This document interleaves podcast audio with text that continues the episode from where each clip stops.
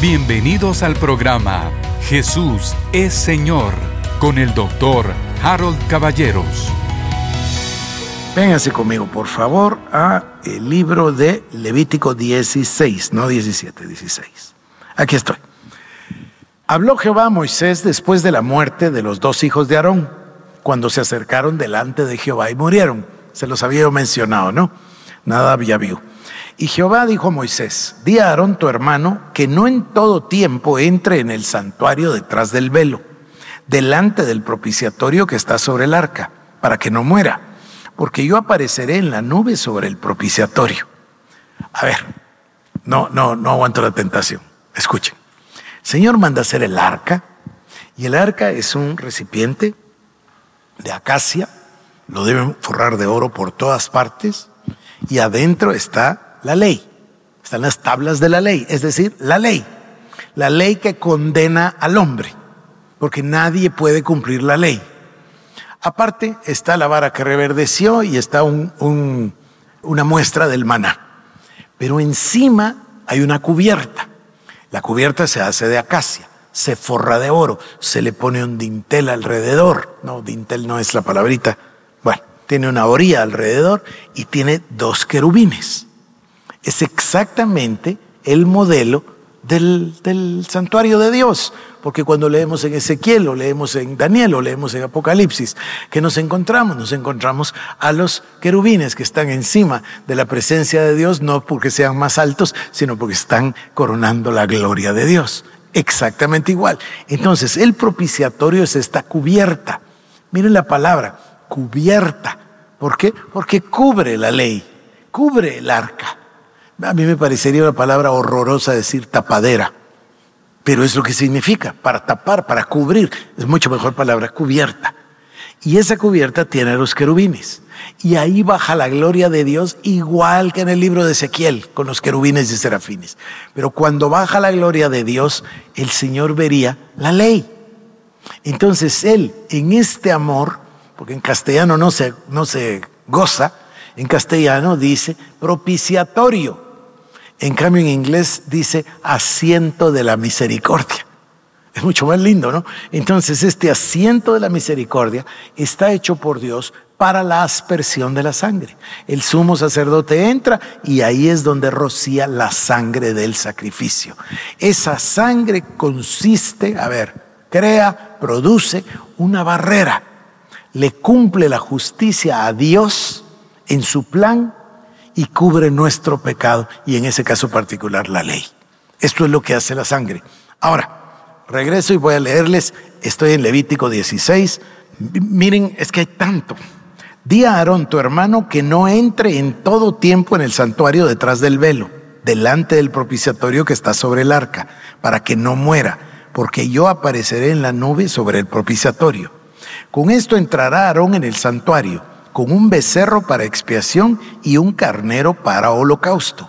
Se vestirá la túnica santa de lino y sobre su cuerpo tendrá calzoncillos de lino y se ceñirá un cinto de lino y con la mitra de lino se cubrirá. Son las santas vestiduras. Con ellas se ha de vestir después de lavar su cuerpo con agua. Y de la congregación de los hijos de Israel tomará dos machos cabríos para expiación y un carnero para holocausto. Y hará traer a Aarón el becerro de la expiación que es suyo y hará la reconciliación por sí y por su casa. Acaba de brotar otra palabra gigantesca, la reconciliación. Cristo nos reconcilió con Dios y nos dio el ministerio de la reconciliación. Ya van a ver qué significa eso, pero está brotando aquí delante de nuestros ojos. Después tomará los dos machos cabríos y los presentará delante de Jehová a la puerta del tabernáculo de reunión y echará suertes Aarón sobre los dos machos cabríos, una suerte por Jehová y otra suerte por Azazel. Y hará traer a Aarón el macho cabrío sobre el cual cayere la suerte por Jehová y lo ofrecerá en expiación. Mas el macho cabrío sobre el cual cayere la suerte por Azazel lo presentará vivo delante de Jehová para hacer la reconciliación sobre él. Esto es el trabajo sustitutivo. Ese, ese becerro va a ser el sustituto, él va a llevar el pecado. Escuchen, Hará traer el becerro que era para expiación suya y hará la reconciliación por sí y su casa. Y degollará en expiación el becerro que es suyo. Después tomará un incensario lleno de brasas de fuego del altar de delante de Jehová y sus puños llenos del perfume aromático molido y lo llevará detrás del velo. Y pondrá el perfume sobre el fuego delante de Jehová y la nube del perfume cubrirá el propiciatorio que está sobre el testimonio para que no muera. Tomará luego de la sangre del becerro y la rociará con su dedo hacia el propiciatorio al lado oriental. Hacia el propiciatorio esparcirá con su dedo siete veces de aquella sangre. Después degollará el macho cabrío en expiación por el pecado del pueblo y llevará la sangre detrás del velo adentro y hará de la sangre como hizo con la sangre del becerro y la esparcirá sobre el propiciatorio y delante del propiciatorio. Así purificará el santuario a causa de las impurezas de los hijos de Israel, de sus rebeliones y de todos sus pecados. De la misma manera hará también al tabernáculo de reunión, el cual reside entre ellos en medio de sus impurezas. Ningún hombre entrará en el tabernáculo de reunión cuando él entre a hacer la expiación en el santuario hasta que él salga y haya hecho la expiación por sí, por su casa y por toda la congregación de Israel. Y saldrá al altar que está delante de Jehová y lo expiará y tomará de la sangre del becerro y de la sangre del macho cabrío y lo pondrá sobre los cuernos del altar alrededor y esparcirá sobre él la sangre con su dedo siete veces y lo limpiará y lo santificará de las inmundicias de los hijos de Israel. Cuando hubiera acabado de expiar el santuario y el tabernáculo de reunión y el altar, hará traer al macho cabrío vivo y pondrá Aarón sus dos manos sobre la cabeza del macho cabrío vivo y confesará sobre él todas las iniquidades de los hijos de Israel, todas sus rebeliones y todos sus pecados, poniéndolos así sobre la cabeza del macho cabrío y lo enviará al desierto por mano de un hombre destinado para ello. Y aquel macho cabrío llevará sobre ti, sobre sí, todas las iniquidades de ellos a tierra inhabitada y dejará ir al macho cabrío por el desierto. Después vendrá Aarón al tabernáculo de reunión y se quitará las vestiduras de lino que había vestido para entrar en el santuario y las pondrá ahí Lavará luego su cuerpo con agua en el lugar del santuario. Y después de ponerse sus vestidos, saldrá y hará su holocausto y el holocausto del pueblo. Y hará la expiación por sí y por el pueblo. Y quemará en el altar la grosura del sacrificio por el pecado el que hubiere llevado el macho cabrío a Azazel, lavará sus vestidos, lavará también con agua su cuerpo y después entrará en el campamento. Y sacarán fuera del campamento el becerro y el macho cabrío inmolados por el pecado, cuya sangre fue llevada al santuario para hacer la expiación, y quemarán en el fuego su piel, su carne y su estiércol. Y el que los quemare lavará sus vestidos, lavará también su cuerpo con agua, y después podrá entrar en el campamento. Y esto tendréis por estatuto perpetuo. En el mes séptimo, a los diez días del mes, afligiréis vuestras almas y ninguna obra haréis, ni el natural ni el extranjero que more entre vosotros, porque en ese día se hará expiación por vosotros y seréis limpios de todos vuestros pecados delante de Jehová. Día de reposo es para vosotros, si afligiere y afligiréis vuestras almas, es estatuto perpetuo.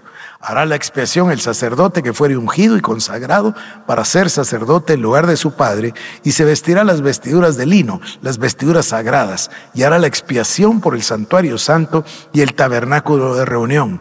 También hará expiación por el altar, por los sacerdotes y por todo el pueblo, y esto tendréis como estatuto perpetuo para hacer expiación una vez al año por todos los pecados de Israel. Por supuesto que muchas personas piensan que Levítico, o a veces Deuteronomio, puede ser, o números, puede ser abrumador. Pero cuando mira a Cristo en cada una de las palabras y las expresiones, todo toma sentido. El sumo sacerdote llevaba tres animales. El primer animal servía para hacer el sacrificio, expiación o purificación por sí mismo y por su familia. Una vez que había terminado eso, entonces tenía los otros dos animales. Echaba suertes para el Señor y Azazel. Azazel es tipo del diablo. En toda la mitología eh, judía es tipo de Satanás, es tipo del, del diablo. Azazel con dos zetas. Entonces, echaba suertes y el Señor escogía uno de los becerros. Ese becerro era degollado, otra vez igual, y su sangre la ponía en un cántaro y entraba al lugar santísimo y rociaba la sangre a partir del lado oriental siete veces. Es el, tema de la, del, ya vamos a hablar de la expiación más adelante. Y luego había un segundo, un tercer animal, ¿verdad? El tercero lo ponía las manos a Aarón y pronunciaba todos los pecados de Israel sobre el animal. Esto indica un sustituto. Eso es lo que es. Y luego ese animal era lanzado al, no lanzado, perdón, sacado al desierto para que las fieras lo devoraran. Y, y por supuesto para Azazel. Esto es el pecado. Esto me habla a mí de la importancia de la sangre. Fíjense, si nosotros pudiésemos entrar en este instante en nuestra imaginación al tabernáculo, ¿qué pasaría? Hay un atrio, un lugar santo y un lugar santísimo. Y todo, todo habla de la sangre. Tenemos un lavacro, tenemos el lugar del sacrificio, los cuernos del altar, los cuernos a los que se les ponía sangre. Ahí se va a poner el sacrificio a arder. Entramos al lugar santísimo, está el, incienso y luego tenemos los panes de la proposición, pero ¿qué está enfrente de nosotros? El propiciatorio. ¿Y de qué nos habla? De sangre. Todo habla del sacrificio, pero no solo sacrificio, sino del sacrificio de sangre. Y por supuesto, habla de Cristo. Ahora sí, número 6. Éxodo 24, versículo 1. Y dijo Jehová a Moisés, sube tú ante Jehová tú y Aarón, Nadab y Abiú, y setenta de los ancianos de Israel, y os inclinaréis desde lejos. Pero Moisés solo se acercará a Jehová, y ellos no se acercarán ni sube el pueblo con él. Y Moisés vino y contó al pueblo todas las palabras de Jehová y todas las leyes. Y todo el pueblo respondió a una y dijo, haremos todas las palabras que Jehová ha dicho. Y Moisés escribió todas las palabras de Jehová y levantándose de mañana edificó un altar al pie del monte y doce columnas según las doce tribus de Israel. Y envió jóvenes a los hijos de Israel, los cuales ofrecieron holocaustos y becerros como sacrificios de paz a Jehová y Moisés tomó la mitad de la sangre, escuchen esto, y la puso en tazones, y esparció la otra mitad de la sangre sobre el altar. Y tomó el libro del pacto y lo leyó a oídos del pueblo, el cual dijo, haremos todas las cosas que Jehová ha dicho y obedeceremos. Entonces Moisés tomó la sangre y roció sobre el pueblo y dijo, he aquí la sangre del pacto que Jehová ha hecho con vosotros sobre todas estas cosas. ¿Se dan cuenta? Toma la mitad de la sangre, y la vierte sobre el altar. Y toma la otra mitad de la sangre y la vierte sobre ellos. Esto es bien sutil. Vamos a ir bien despacio. Acá la sangre cae sobre ellos. Después vamos a ver que la sangre no debe estar solo sobre nosotros, sino que debemos beber la sangre de Cristo. Ya, ya vamos a, avanzar. Es igual que el Espíritu Santo. Sobre nosotros, con nosotros y dentro de nosotros. Éxodo 25, 8 y 9 dice el Señor. Harán un santuario para mí y habitaré en medio de ellos, conforme a todo lo que yo le muestre, el diseño del tabernáculo y el diseño de todos los utensilios, así lo haréis. El, mire, el Señor les dio las instrucciones más detalladas, les dio hasta el mínimo detalle para la disposición de su casa. Ya le estoy yo mostrando a usted que la sangre es el centro de todo ese altar. Ahora, pasemos a otro punto. Hemos hablado de la sangre en el Antiguo Testamento. Ahora veamos si el hilo sigue en el Nuevo Testamento. Deberá seguir sin duda entonces en los Evangelios. Deberá seguir pronunciado por el mismo Cristo. Y si es un patrón transversal en toda la Biblia, nos va a perseguir en todas las epístolas. Y seguro encontraremos su, su mayor expresión en el Apocalipsis, ¿no, ¿no les parece? Bueno, entonces veamos el Señor Jesucristo y la sangre. Según yo, queridos hermanos, es el tema fundamental de la creación. Es el eje transversal de la Biblia y es el centro de la revelación divina. Esto fue el programa Jesús es Señor con el doctor Harold Caballeros. Si quieres más información, búscanos en nuestras redes sociales como Iglesia El Shaddai Guatemala